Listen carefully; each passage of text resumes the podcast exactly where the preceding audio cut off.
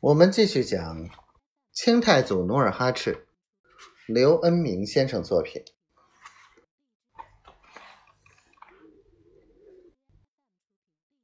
杨镐四肢无力，如同大病之后的病夫，有气无力的仰面躺在软榻上。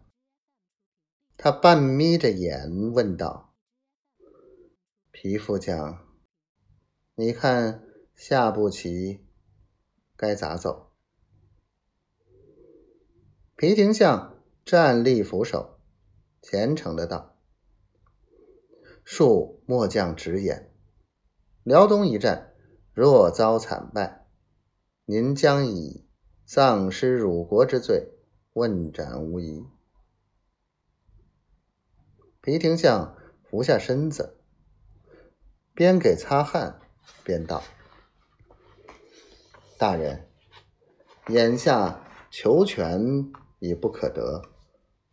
不过，您如若能保住南东两路兵力，可望减罪。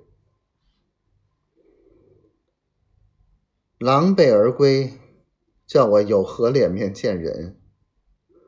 杨镐哭丧着脸道：“呵呵。”带兵的谁没打过败仗？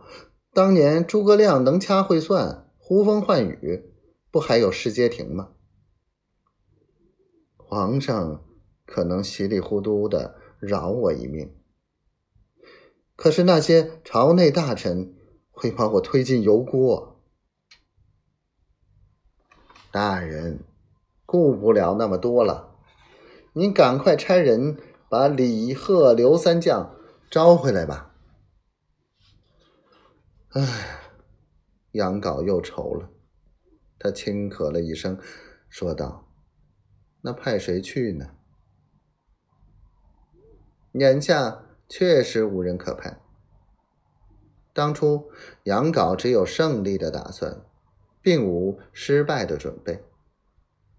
他把所有的将官都已派走，若不是皮廷相半路而归。”整个沈阳城根本找不出第二个能统兵领将之人。他有心派皮廷相出马，可是心里又怕，万一努尔哈赤兵进沈阳，自己守个空城，岂不是束手待毙？